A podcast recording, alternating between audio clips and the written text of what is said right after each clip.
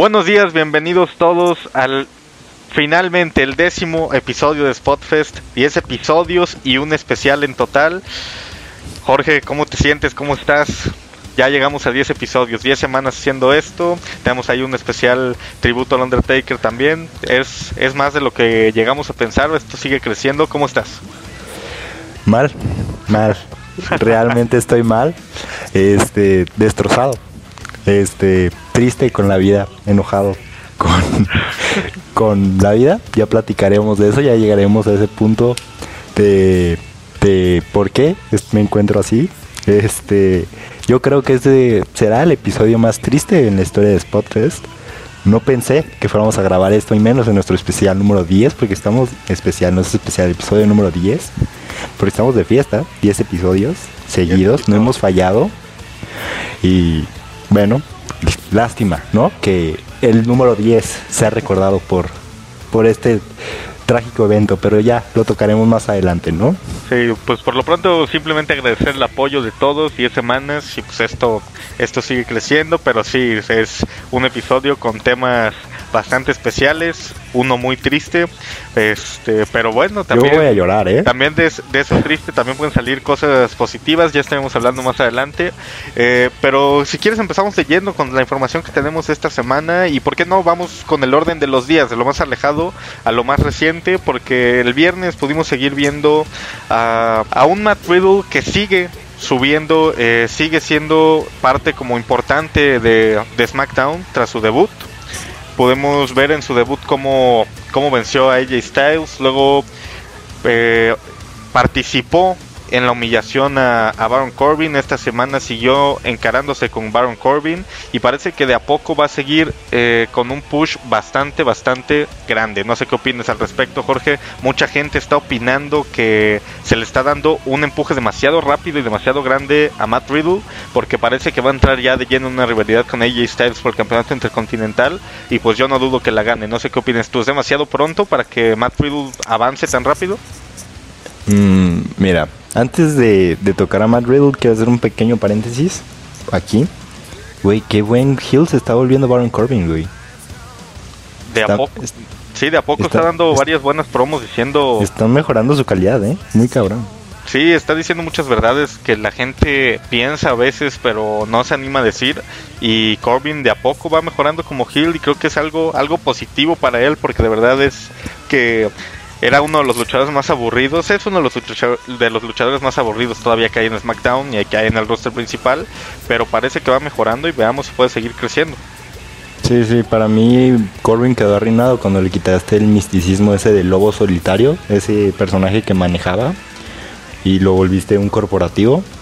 Siento que ya lo están volviendo a encaminar y bueno, solo fue un pequeño paréntesis para decir qué buen heel se está volviendo Baron Corbin. Pero retomando a Matt Riddle, es que te quiero decir, es, es, algo que veíamos venir. O sea, yo, yo no me imaginaba a Matt Riddle en siendo lloviando en, en el main roster. ¿Sabes? Matt Riddle tiene todo lo que le gusta a Vince McMahon para triunfar. Y pues sí, siento que el push que le están dando está justificado totalmente. Porque seamos honestos, en NXT no hizo nada Matt Riddle. O sea, tuvo buenas rivalidades, tuvo buenas luchas. Fue campeón tuvo de su, Sí, su, su equipo con Pete Dunne, lo iba a mencionar. Este, pero, ¿qué hizo después de eso? O sea, no, no le dieron escena titular, no le dieron campeonato norteamericano. Lo dejaron muy, muy en un camino, no quiero decir que desaprovechado, porque siento que Matt Riddle siempre fue aprovechado, pero sí lo dejaron en un punto donde, digamos, no destacó, pero encontró su manera de triunfar, de cautivar a los fans. Y siento que en el main roster se merece estar triunfando, se merece se merece estar en, este, en escenas titulares. Es un luchador creíble, tiene, un, tiene el físico creíble. Es un ex luchador de MMA y usualmente esos son los que destacan en, en, este, en esta empresa, ¿no?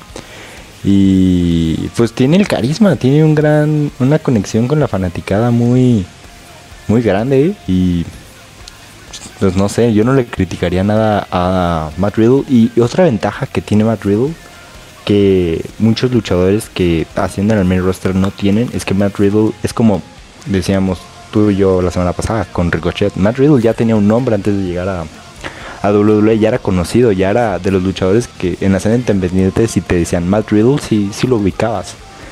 Entonces yo siento que están aprovechando ese, ese nombre, ¿no? En, en la escena titular y solo estoy agradecido, ¿no? Que su primera rivalidad no haya sido contra Dolph Ziggler y se hayan ido con algo más grande.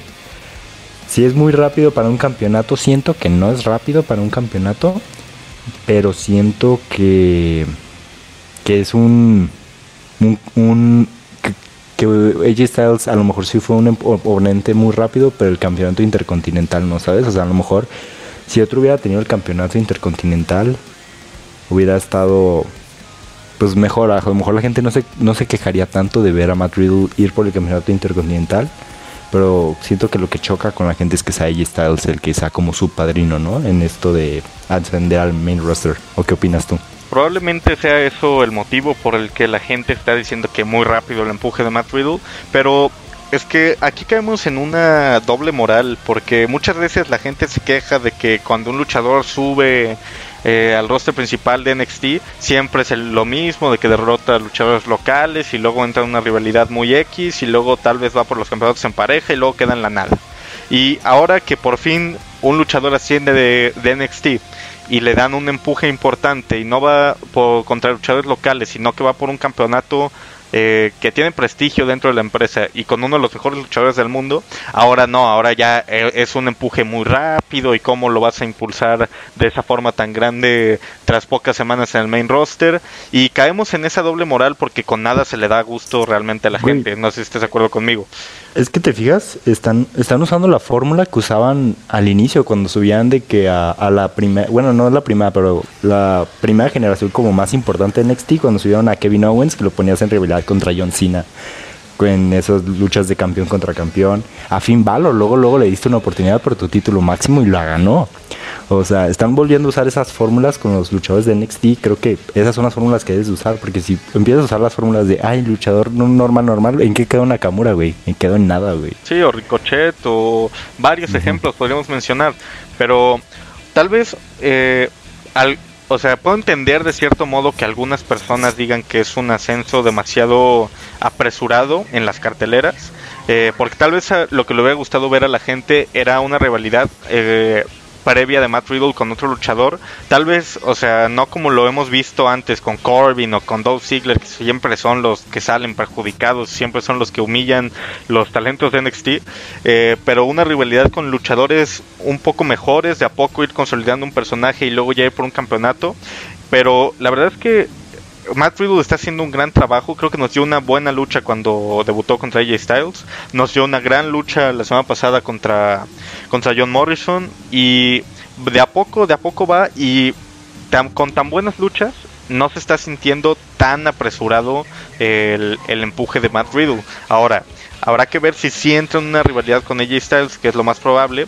Y ver si de luego luego van por el campeonato al menos parece digo falta que veamos lo que pasa este viernes no pero al menos parece que mínimo en Extreme Rules no va a tener una oportunidad más Riddle eh, por el campeonato intercontinental. Creo que es lo adecuado porque apenas debutó hace tres semanas y sí sería un poco rápido verlo en el primer eh, pay per view yendo por un campeonato y ganándolo pero tal vez si le dan a esta rivalidad un mes más para el próximo pay per view podría ser que ahí sí veamos a Matt Riddle contra AJ Styles por el campeonato intercontinental.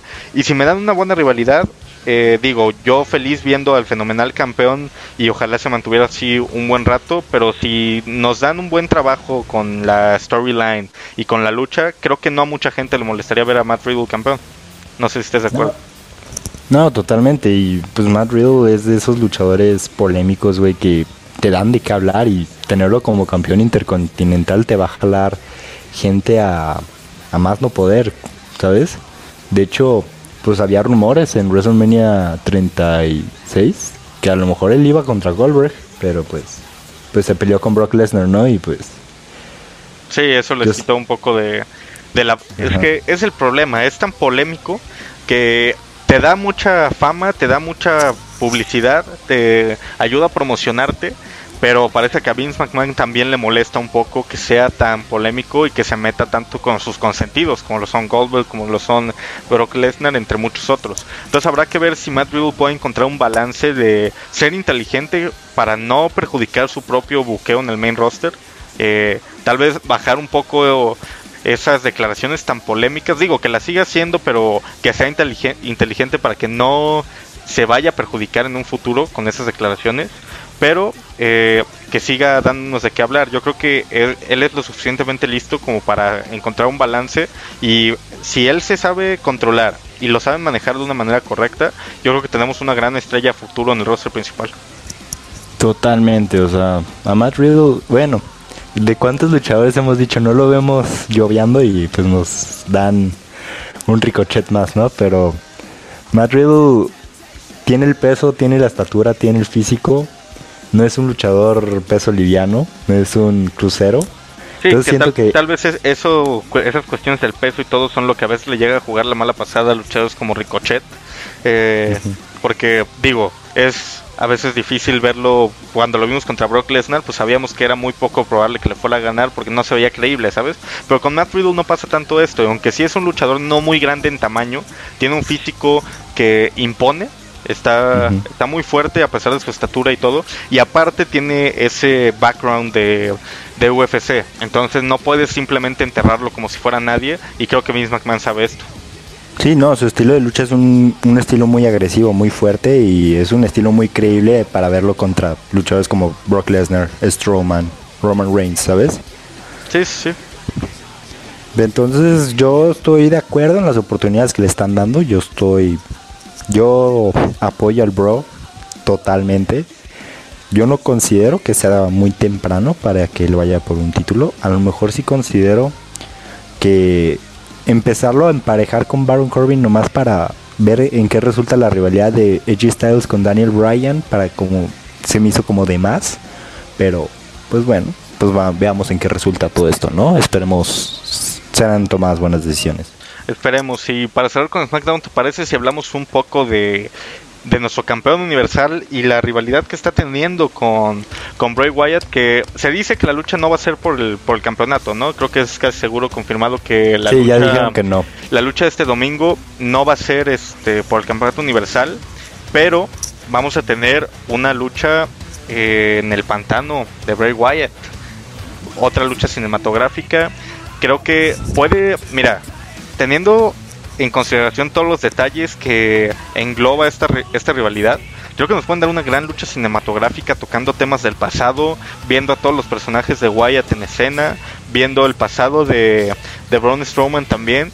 Y algo me dice, algo me dice que puede regresar Rowan, ¿no? Se me hace muy raro que en las imágenes lo sigan poniendo ahí como que haciéndole publicidad un poco, porque a Luke Harper sí lo tienen borrado, porque digo, está en All Elite Wrestling, pero a pesar de que a Rowan lo despidieron recientemente, ahí salen todas las imágenes y yo te firmo que va a aparecer de un modo u otro el domingo.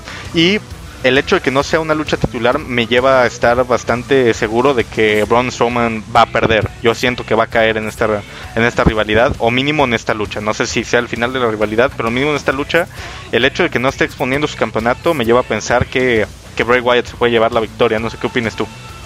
No, totalmente. O sea, si no puesto en el campeonato es porque el campeón va a perder. O sea, y, y siéndote honesto, se me hacen, se me hacen muy una jalada estas luchas, güey. O sea, porque pues no sé, siento que no llevas a nada al campeón ni a ni al retador. Sí, el retador le ganó, pero no estaba no apostado en el título. Entonces es como mm, o sea, y, no queda claro, ah, se acabó la rivalidad, pero pues el retador ganó.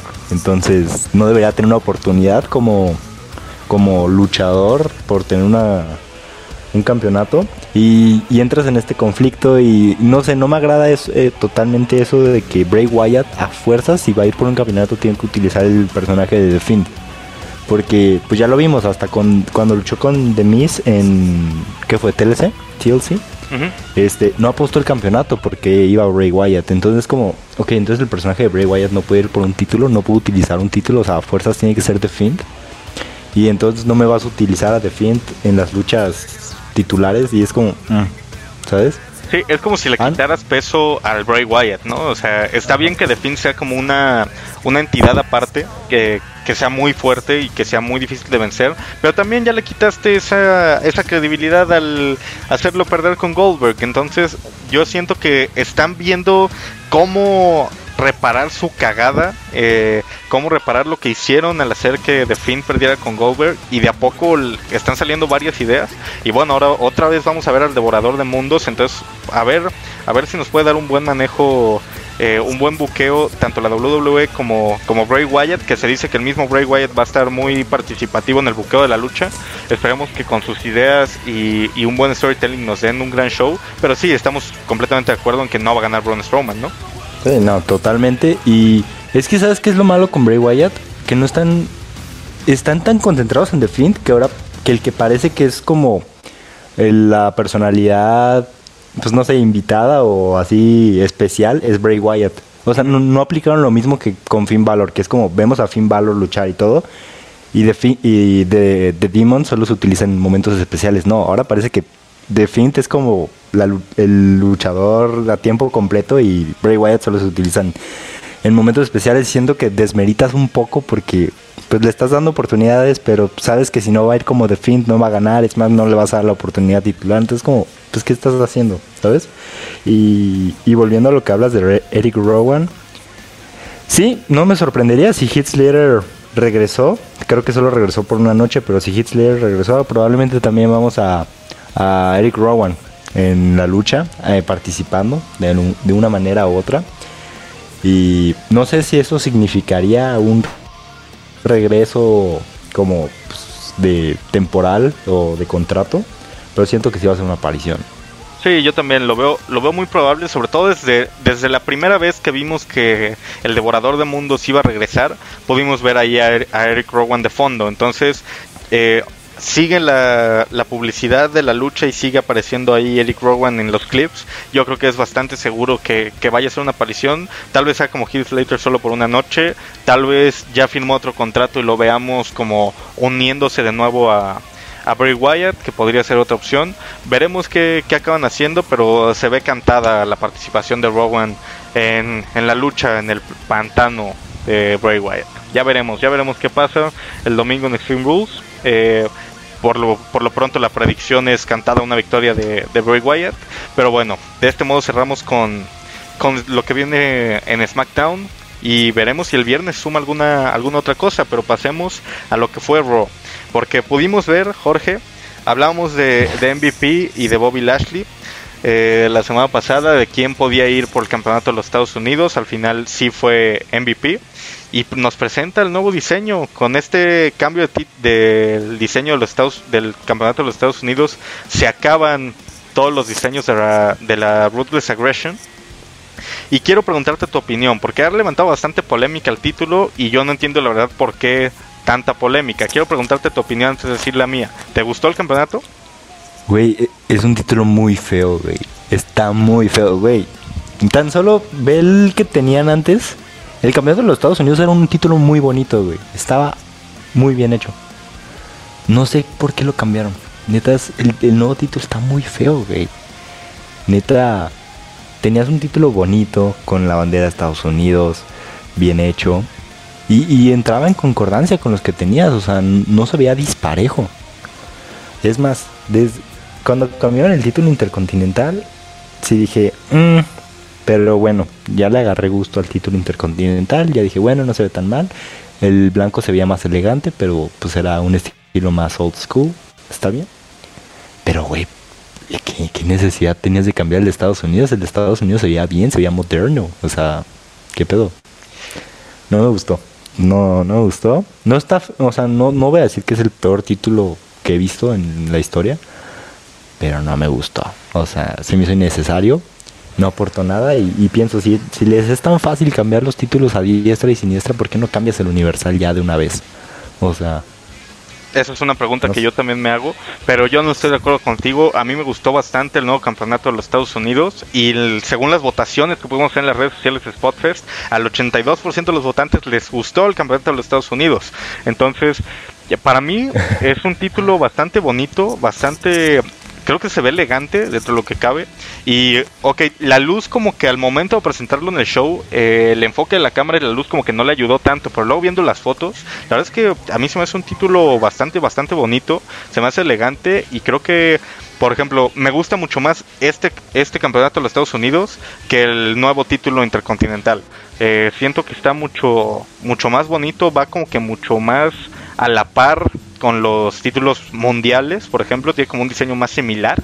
Y viéndolo, viéndolo todo, se me hace un título muy bonito, bastante elegante, con clase y yo me siento bastante satisfecho con el cambio porque estoy de acuerdo, el título que ya teníamos era un título bonito, era un título que que no le perdía nada a los demás, o sea, estaba bastante a la par, pero era creo que simple, o sea, igual esta innovación es para agregarle un poco más de, valor visual y creo que, lo consigue. Para mí es un título bonito, estoy de acuerdo con los votantes de, de Spotfest, pero no, no entiendo por qué tanta polémica. Al final creo que la gente busca hacerla de pedo hasta por qué desayuna Vince McMahon y creo que este título se puede mantener como, como el campeonato de los Estados Unidos muchos años y de a poco la gente le va a agarrar el gusto porque es un título es un título muy bello a mi parecer.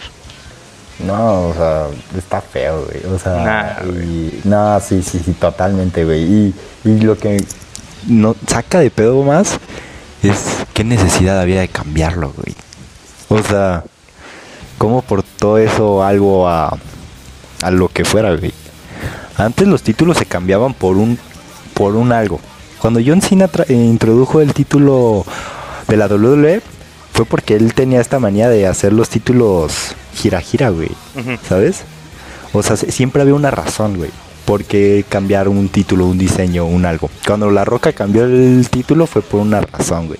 Cuando este, ¿cuál otro? También JBL fue el que introdujo el título de los Estados Unidos porque se lo había ganado John Cena y pues dijo que él no quería lo gira gira y pues introdujo ese. O sea, siempre había una razón y este se me hizo como que fue como, ah, pues hay que cambiarlo, güey. Sí, aquí nos buscaron vender que que como MVP le, eh, le ganó a Apolo la semana pasada, ahora él se mereció una oportunidad y no iba a darle un título nuevo a Apolo, sino que él ya lo iba a traer desde ahorita. Y digo, es una justificación algo, algo simple, algo sin tanto desarrollo, pero al final te digo, yo estoy bastante de acuerdo con el cambio de título. Tal vez no había motivos para cambiarlo, tal vez era un poco innecesario, pero al final creo que sí es un título bonito y que puede seguir avanzando. Yo no estoy tan de acuerdo contigo en esta ocasión. Creo que es un título bello y que con los años eh, le vas a agarrar el gusto de un modo u otro. Digo, si te gusta el Intercontinental, creo que este también te va a acabar gustando con el paso del tiempo. Mira, el Intercontinental no me gustó. Cuando, de hecho, sí me acuerdo que te mandé un mensaje, güey, qué necesidad había de cambiar el campeonato Intercontinental, güey. Porque el blanco se me hacía elegante y hermoso. Sí, el, blanco es de los títulos más bonitos que había y que ha habido en la WWE. O sea, güey, cuando Finn Balor lo traía en su cintura, yo decía, güey, qué título tan bonito, güey. Legal, está precioso ese título. Después lo cambiaste por, por esa cosa media rara que a mí se me hizo que quieren quieren empezar a adecuar sus diseños a los que pues, se usan actualmente en las diferentes empresas independientes, como en All Elite y así. Dices, bueno, ya lo empecé a aceptar el Intercontinental. Ya ahorita que Edge Styles lo trae, dije, bueno, no se ve tan mal. Pero este güey dije, no, güey, ya, o sea, qué necesidad, güey, qué necesidad había, Vince. Mejor cámbiame el Universal, el Universal, pa. Esperemos que pronto podamos ver un cambio del diseño del campeonato universal. Pero bueno, ya no me quiero meter tanto en este, en este tema que creo que nos está abarcando bastante tiempo. Y pasemos un poco a hablar de, la rivalidad por el campeonato mundial de la WWE. Porque pudimos ver el regreso de Heath Slater. Lo trajo Dolph Ziggler para encarar a Drew McIntyre. Al final Drew lo acaba venciendo en menos de un minuto. Y podemos ver al final cómo como Ziggler se le fue a las manos a, a Heath Slater, Drew regresa y abraza a su amigo y nos dan una postal bonita recordando un poco lo que fue 3MB. Lo que sí es que cada vez está en mejor forma física Heath Slater y no descarto un posible regreso en unos años si es si esto fue solo una aparición por una por una noche, yo no descarto una un regreso en unos cuantos años de Heath Slater en mejor forma, así como lo hemos podido ver con Drew, como lo vimos con Jinder Mahal y demás. No sé si él también va a ser campeón mundial o no, pero creo que lo vamos a estar viendo en la WWE en algunos años otra vez. Pero eh, hablando de la rivalidad, Dolph Ziggler va a ser quien escoja la estipulación eh, de su lucha con Drew McIntyre por el campeonato mundial de la WWE.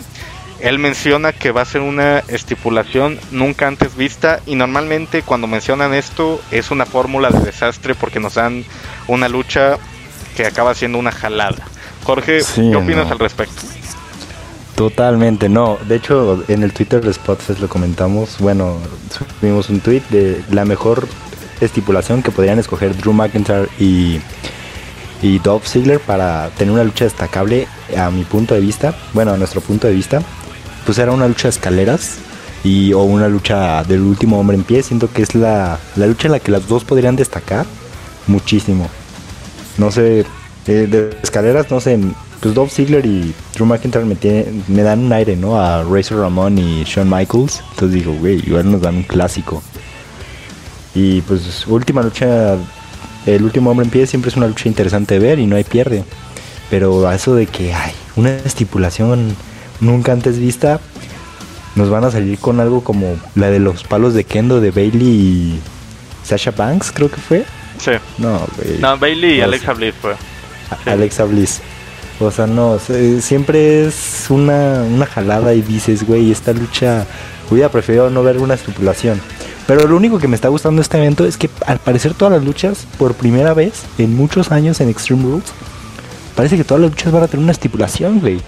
O sea, Digo, los últimos los últimos años eh, Extreme Rules extremo no ha tenido ni madres, entonces tal vez esta sea la fórmula para que este año sí nos sorprendan con algo. Y más con el hecho de que como van a ser eventos seguramente grabados, pues les da la, la oportunidad de editar un poco ciertas partes de la lucha eh, de grabar más de una eh, más de una ocasión ciertas partes de la lucha y creo que eso puede ayudar a que mínimo en el en el espectáculo Extreme Rules sea un buen evento digo vamos a tener una, una lucha cinematográfica sabemos que esta lucha va a tener una estipulación entonces veamos qué pueden hacer ¿qué crees que pueda escoger Dolph Ziggler? ¿tú qué crees que o de las estipulaciones que ya existen, ¿cuál crees que puede ser lo más similar a lo que a lo que ponga Dolph Ziggler?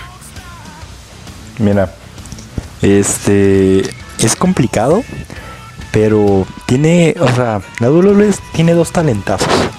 Tiene dos luchadores que se destacan en el ring. Sí, Dolph Ziggler no será el, luchador más popular, pero es de los que más talento tiene en toda su empresa, ¿sabes? Es el que mejor te vende movimientos, es el que mejor te hace movimientos. Es, yo sí creo que entra en un top 5 de los mejores luchadores de la empresa del main roster. Este y pues Drew McIntyre ha estado ha estado dando luchas de un nivel que yo digo, güey, no sabía que un Monster Hill podría, bueno, un monster, un ¿cómo se llama? Un powerhouse. un powerhouse se podía se podía mover a esa a esa velocidad, hacer ese tipo de movimientos y pues tienes que aprovechar eso, o sea, lo tienes que explotar al máximo y yo creo que lo que más puede hacer lo que más puede explotar es una lucha como de último hombre en pie. O sea, una lucha que sea física y que te deje ver el arsenal de cada uno de los dos, pero al mismo tiempo puedan reaccionar con el ambiente. Y yo creo que un, un, un tipo de lucha así es lo, lo que más le convendría a los dos para dar un buen show. Sí, estoy de acuerdo. Tal vez eh, necesitamos sí o sí una lucha que los deje lucirse en cuanto a la calidad que tienen en el ring y que a eso se le agreguen ciertos spots, ya sea con mesas, con sillas, con escaleras, pero combinar ambas cosas, la calidad que tienen tanto Drew como Dolph en el ring con una buena serie de spots gracias a la estipulación. Entonces veamos qué nos puede ofrecer este tanto Drew como como Dolph, qué estipulación acaba escogiendo Ziggler para esta lucha titular. Que digo, aunque hemos dicho varias veces que el resultado está bastante cantado, pues no por eso esperamos una una lucha de Una menor mala lucha. calidad, ¿no? Eh, Ajá. Porque la verdad es que creo que nos pueden dar una, una excelente lucha. Esperemos que así sea. Pero ya para cerrar con Raw, hemos hablado de cómo este Extreme Rules podría ser algo más extremo del de los últimos años. Y pues, ¿por qué no? Vamos a. Yo creo que no sé qué se fumó Vince McMahon que dijo: Vamos a tener una lucha an eye for an eye. Una lucha en la que la única forma de ganar es dañarle o extriparle el ojo a tu, a tu oponente entre Rey Mysterio y Seth Rollins, ¿no? Una estipulación nueva. Sabemos que las estipulaciones nuevas normalmente son algo patéticas y esta, o sea, mínimo en el papel suena entre patético y brutal. Veamos qué nos pueden ofrecer. Yo espero, estoy ansioso por ver qué nos van a dar porque creo que va a ser algo de lo que vamos a estar hablando la siguiente semana. No, no, no, no, no. ¿Qué, qué esperar de esto, güey? Yo, yo cuando lo vi, yo pensé que era broma. Yo dije, es que no vi Raw en vivo, o sea, lo vi ya en repetición. Ajá. Pero cuando lo vi en Facebook que me salió la noticia de que va a ser un hecho ojo por ojo, yo dije, ah, pues están jugando, güey, son, es un meme. y que voy viendo, dije, güey, ¿qué, qué pasó? ¿No era la era PG? ¿Qué estamos viendo? Este, no sé, no sé qué esperar, no, ni siquiera sé cómo le van a hacer para enseñarnos a Seth Rollins sacándole un ojo a Rey Misterio o Rey Misterio sacándole un ojo a este Seth Rollins. Sí, te digo, mira, mínimo con- cuando leímos decía así la primera las primeras noticias y reportes sobre la lucha decían extriparle el ojo. Ahora ya veo varios que nada más dicen dañarle y digo, ok, eso tiene un poco más de, de sentido porque no creo que realmente vayamos a ver siquiera así un montaje de que alguien se queda cerca de sacarle el ojo al otro, ¿sabes? Ya vimos con las imágenes de Rey Misterio la polémica que se armó y cómo hasta los medios de chismes mexicanos estaban hablando de, de que Seth Rollins le había sacado el ojo a Rey Misterio. No quiero ver si se animan a hacer algo totalmente extremo, que digo, yo sería feliz, yo sería el primero en. Aplaudirlo si vemos un segmento lleno de sangre y demás. Sería algo algo fenomenal de ver porque la WWE ya no se atreve a hacer este tipo de cosas, pero no me ¿te imagino acuerdas? la No. imagen. Güey, ¿te acuerdas cuando este Randy Orton usó el destornillador con Jeff Hardy, güey, y Sí, que sí, se lo puso en su la polémica que hizo ese spot, güey? Así, hubo mamás enojadas, yo creo que un mes con la WWE por eso, güey. ¿Tú crees que le van a sacar un ojo en televisión en horario familiar a Rey Misterio o a Seth Rollins? No, güey, ni de pedo. obviamente no se lo van a sacar, pero sería bueno ver, aunque sea un poco de sangre por ahí, que sea una lucha pues brutal. Si tiene que ser eh, el ojo al oponente, digo, sabemos que es imposible, pero que mínimo parezca que lo están intentando, ¿sabes? Y que veamos unos varios segmentos y, y spots brutales.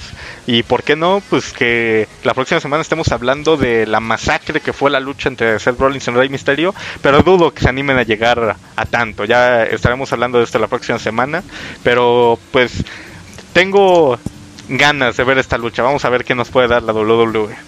¿Cuánto darías tú por tu ojo, güey? Porque te lo saquen, güey. No, güey. No, yo, yo no me, me animo a tanto, güey, pero pues parece que Seth Rollins y Rey Misterio sí. Entonces, a ver, a ver qué, qué pueden hacer ambos. A ver si nos dan un buen show. Digo, son dos muy buenos luchadores. Y con esta estipulación, a ver si pueden combinar su gran calidad en el ring con, con una estipulación nueva, ¿no? Es que quisiera decir que esta lucha va a ser cinematográfica, güey, pero ya no sé qué esperar de esta lucha, güey. No, yo creo que sí va a ser de que en ring y van a tener ahí algunos spots planeados.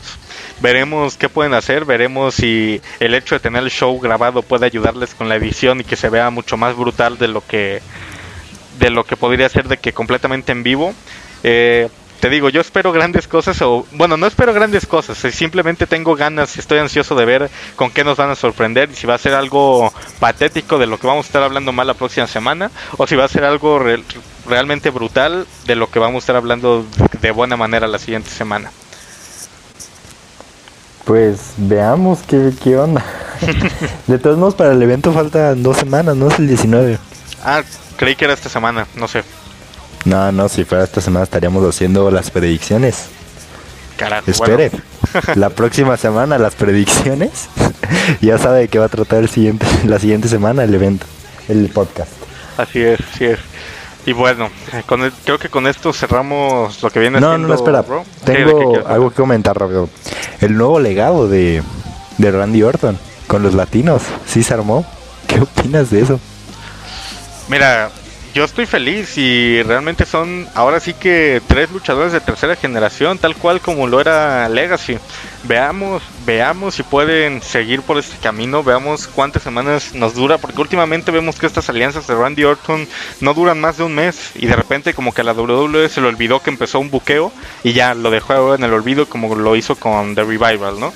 Entonces yo estoy feliz de que Andrade y, Garza puedan unirse a una gran figura de este deporte como lo es Randy Orton, que sea él quien los apadrine, quien les dé como esa oportunidad de ir un paso adelante. Vimos como Orton amenazó a Garza de que si no ordenaba sus pedos con Andrade, él se iba a, encargar de acabar con, con, su carrera casi casi. Entonces, creo que con este tipo de amenazas de Orton, tanto Andrade como Garza pueden unirse a él y crear un nuevo un nuevo legacy, sí, tal cual.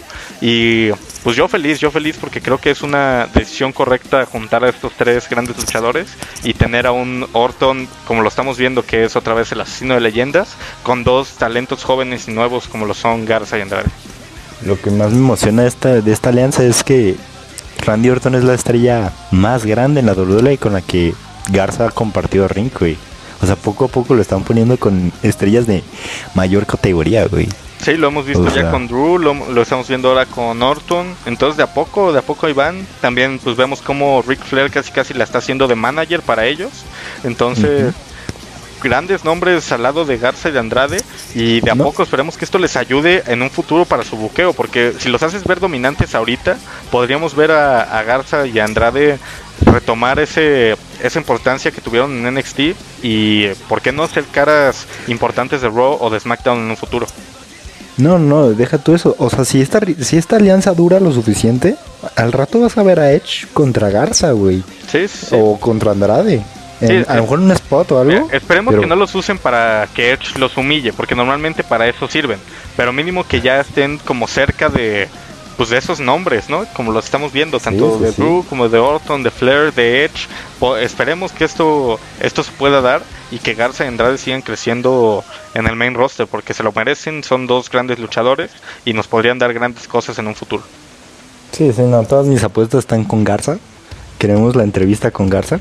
este y pues bueno, veamos en qué resulta.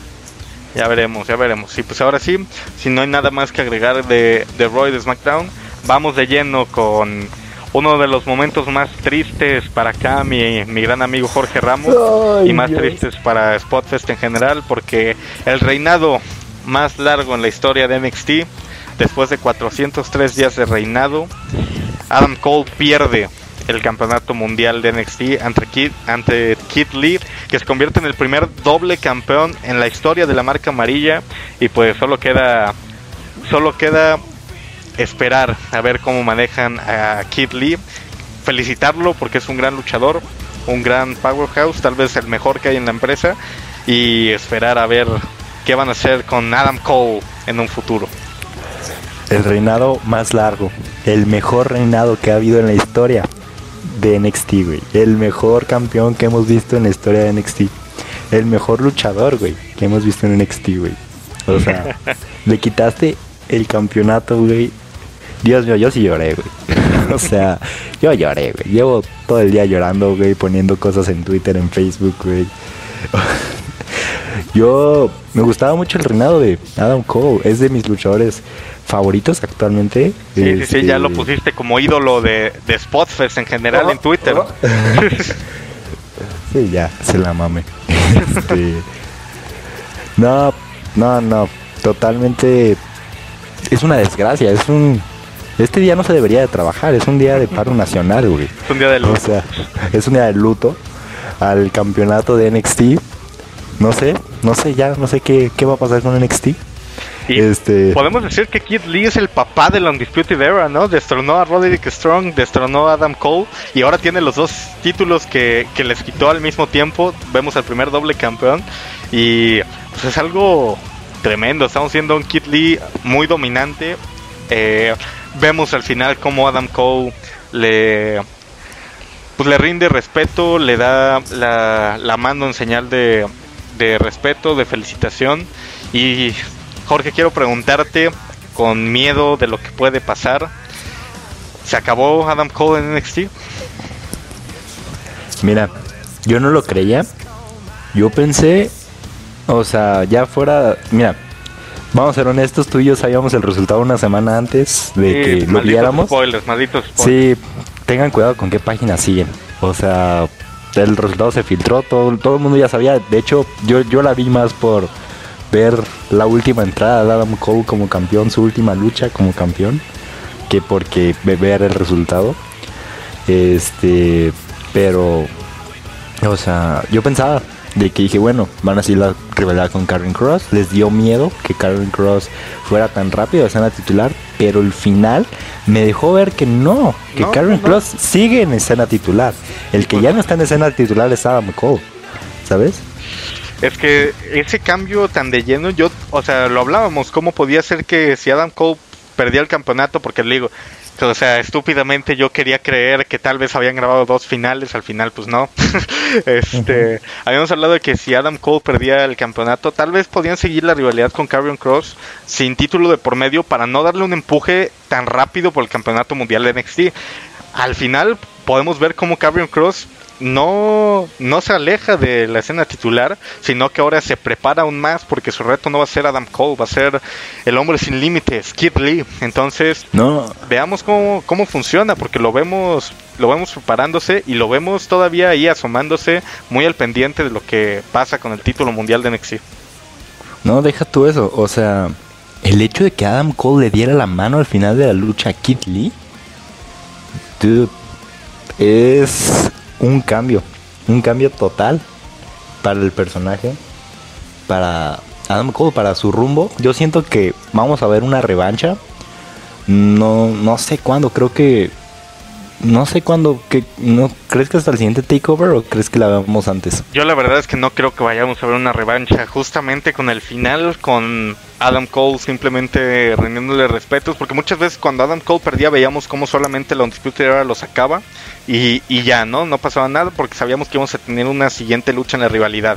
Pero ahora ese final con Adam Cole casi llorando, dándole la mano a Kid Lee y yéndose él en, por su cuenta, este a mí me deja pensando que probablemente ya no veamos una revancha por el campeonato de NXT y que y ese final con Karrion Cross viendo a Kid Lee también me deja pensar que ya vamos a entrar de lleno a, a lo que sigue y que Adam Cole pues mínimo, o sea, yo no sé si va a ir al main roster o no, pero mínimo ya se va a alejar de la escena del campeonato mundial de NXT. Adam Cole totalmente. Sí, lo que tú decías, la Undisputed Era brilló por su ausencia en esa lucha. No vimos ninguna intromisión, no vimos nada de eso que nos tenían acostumbrados. No, nos dieron una gran lucha, fue una lucha Sí, sí, sí. espectacular y con todo y la diferencia de tamaños y todo, nos dieron una, una lucha buqueada con mucha credibilidad para Adam Cole.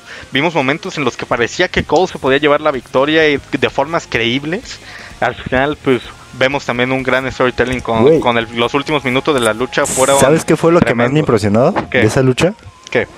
Nunca había visto que le aplicaron un, un Canadian Destroyer a un Powerhouse.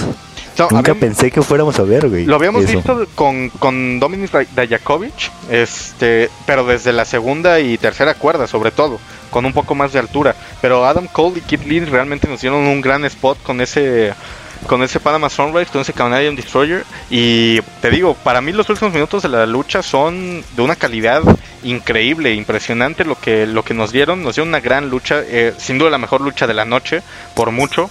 Eh, una lucha de calidad de takeover completamente.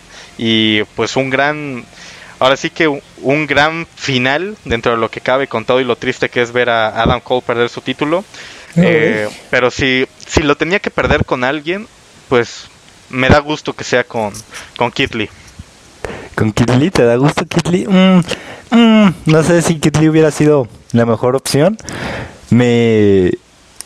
Es, es feo sentir que Adam Cole no fue el primer bicampeón, pero pues bueno, obviamente Adam Cole ya tenía el logro de ser el campeón más largo. No, y de, ser de los primeros en tener todos los títulos. Este, realmente. Eh, es el segundo, ¿no? Junto con Johnny Gargano, son los dos únicos luchadores en ser triple corona de, de, NXT. Fue el primer campeón norteamericano, el reinado más largo en la historia del título de NXT. O sea, Adam Cole en logros, yo creo que ya haber sido doble campeón hubiera sido, este, nada más ahí una, una pequeña joyita más a la corona, ¿no?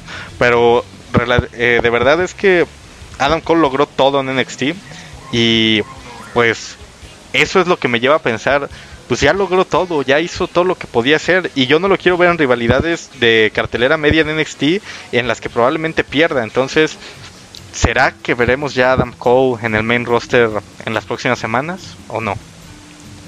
Yo me, me arriesgo a apostar Adam Cole va a atacar a Drew McIntyre en SummerSlam. Yo había pensado algo muy similar, así como fue su debut en NXT, podremos ver así su debut en el main roster y no solo a Adam Cole, podríamos ver otra vez a toda la Undisputed Era atacarlo. Y, imagínate que ahora sí tengamos esa rivalidad por el por el título de la WWE entre Adam Cole y Drew McIntyre, porque digo, los pudimos ver en, en NXT, pero solo nos hicieron una lucha, fue una rivalidad algo corta y ahora los podríamos ver en el main roster, ver la calca del debut de Adam Cole en NXT, pero en el roster principal. Y ahora por el campeonato máximo, eh, pues ahora sí que del deporte en, general, ¿no?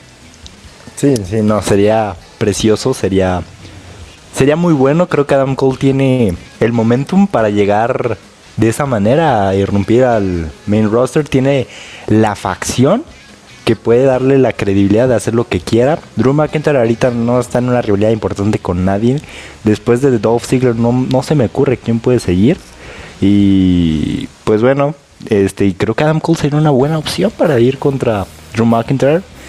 Y imagínate la rivalidad que nos pueden dar, la lucha que nos pueden dar. Y pues, a mí sí me gustaría ver a Adam Cole coronarse campeón de WWE. A mí también, y, y, con un reinado largo. Te digo, no quiero que Drew pierda, pero creo que si nos dan una, un storytelling lo suficientemente bueno, podría la mejor opción que podrías tener es Adam Cole. ¿Quién más se vería creíble para ganarle el título a Drew McIntyre? De verdad, yo creo que en este momento nadie. Y de verdad, de ver a Adam Cole ganarle y tener un reinado largo, a ver otra vez a Brock Lesnar eh, como part-timer campeón, yo mil veces, mil veces, por más que digan que, ah, no, qué rápido o sobrevalorado podría ser hacer esto con Cole, la verdad es que yo prefiero mil veces ver a Adam Cole como campeón de la WWE que a Brock Lesnar otra vez, porque de verdad creo que son tan estúpidos los buqueos en main roster que podríamos ver a Lesnar quitarle el título a Drew y eso yo, nadie lo quiere ver. Güey, güey, es que es que deja tú Adam Cole, o sea, en Disputed Era puede salvar la marca en la que estén, o sea, es un fenómeno en Disputed Era, ¿sabes? Sí, pero, sí sería mejor verlo llegar a Raw contra Drew que, llegar a SmackDown contra Braun Strowman, ¿no? Sería mucho más ah. interesante. Total, sí, sería más interesante ver a, a Adam Cole ir contra Drew pero sí entendería más que lo mandaran a SmackDown. Sí necesitaría. Está más necesitado de estrellas SmackDown. Pero con las recientes llegadas de Riddle, de Styles, con el trabajo que está haciendo Daniel Bryan, eh, teniendo a John Morrison y demás, podrían eh, con eso hacer mejores cosas que las que están haciendo. Esperamos que lo puedan lograr. Pero sí me gustaría que si la Undisputed Era sube una marca y va a ir por un campeonato, pues sea Raw y que vaya con, con Drew McIntyre, ¿no? No, totalmente. Es que mira, si, si dejas a Adam Cole en NXT lo único que yo vería que tiene sentido para su carrera, o sea, y que no sea otro Gargano y Champa sin rumbo y, no haciendo nada, porque por ejemplo, Gargano que va a ir contra Finn Balor otra vez. Pues Gargano, a mí me gustaría que le dieran como ese ese papel que parece que le querían dar, teniendo como más poder en NXT. Eh, tipo, parecía que lo querían hacer con él y con Candice LeRae, eh, siendo como las pareja, la pareja que controla NXT. Digo, me gustaría llegar a ver eso si se puede, pero por ejemplo, si voy más con el ejemplo de Champa que está ahorita en la nada misma, ¿sabes? O sea, y realmente creo que lo que tienen que hacer con Adam Cole y tal vez ya directamente con la Peter Era es que no aparezcan más en NXT estos meses que hasta SummerSlam, que no aparezcan, que tengan unas vacaciones bien merecidas y que después veamos un debut impresionante en el roster principal. Creo que eso es lo que yo tendría que hacer. Ya para qué los dejas en NXT a que pierdan o a que pierdan que un poco de credibilidad, creo que no es necesario. Mejor tenlos fuera de programación y que debuten en, en el main roster con un debut increíble. Es que es lo que te digo, o sea, lo único o sea, si hijas a Adam Cole y a Dispirited en NXT, lo único inteligente que yo vería hacer para como mantenerlos relevantes y al nivel es una rivalidad entre Adam Cole y Roger Strong otra vez. O sea, es lo único que yo vería, una disolución. Como para verlos interesantes. Pero, creo que nadie quiere ver, nadie quiere ver ahorita que la Undisputed se disuelva, ¿no? No es el momento y no es necesario por por mínimo en un año más. O sea, ahorita en ahora está en su mejor momento y hacer una disolución ahorita sí sería muy arriesgado. Entonces yo creo que lo mejor que puede ser es, pues eso, una carga de su debut y pues bueno, verlo ganar, ¿por qué no? Sí, estoy completamente de acuerdo. Creo que sería el buqueo más inteligente que nos pueden dar. Y ya, si sí vemos a Adam Cole contra Drew McIntyre, estaría muy difícil dar un, pronóstico en los futuros episodios de Spotfest, ¿no? Pero bueno, Jorge, no sé si quieres agregar algo más o si ya con esto vamos cerrando lo que fue este décimo episodio que estuvo estuvo picante, ¿eh? bastantes bastantes temas, eh, tristezas, alegrías, risas, eh, buqueos de ojo por ojo. Ya veremos qué, qué, qué vamos a estar eh, hablando las siguientes semanas, pero mínimo este décimo episodio creo que queda muy bien. No sé si quieres agregar algo. Este, este episodio está dedicado al, al mejor reinado, al mejor campeón que hemos visto en los últimos 10 años en la WWE. El mejor, el mejor, el único, el inigualable, Adam Cole, baby. Y ya, eh, siempre estará en nuestros corazones su reinado como, eh, como campeón de NXT. Lo recordaremos y es lo mejor que le ha pasado a la marca amarilla y a la WWE en general. Esperemos que podamos ver este este mismo buqueo que tuvo Adam Cole en el roster principal. E imagínate ver algo similar con el campeonato de la WWE. Sería algo, algo excelente en un futuro. Por lo pronto, eh, queda ahora apoyar a nuestro nuevo campeón de NXT, Kid Lee. Y ver qué viene en un futuro para la marca amarilla, para Undisputed Era, para Adam Cole y para la WWE en general. Eh, con esto cerramos este décimo episodio de Spotfest a nombre de Jorge Ramos, y Sebastián Lextic, les damos las gracias. Jorge, no sé si quieres agregar algo más. No, nada, pues denle like, suscríbanse, este, síganos en Spotify, síganos en Twitter, estamos pues, subiendo cosas ahí, contenido, en Instagram también súbanos, ya, ya en esta semana vamos a subir las luchas calidad Spotfest para que estén al pendiente y pues, si no tienen nada que hacer, chequen las luchas y entiendan por qué amamos este negocio, ¿no? Sí. Y las redes, pues sociales están, las redes sociales están aquí en la descripción eh, del, del, episodio. Ahí los pueden encontrar. Están todos los episodios, las redes sociales, tanto personales como las del canal. Agradecemos que nos sigan. Y nada, Jorge. Compártanos y ya. Así es. Les damos las gracias por apoyarnos en, esta, en estos 10 episodios y un especial. Eh, yo soy Sebastián Lectic. Hasta la próxima. Chao, chao.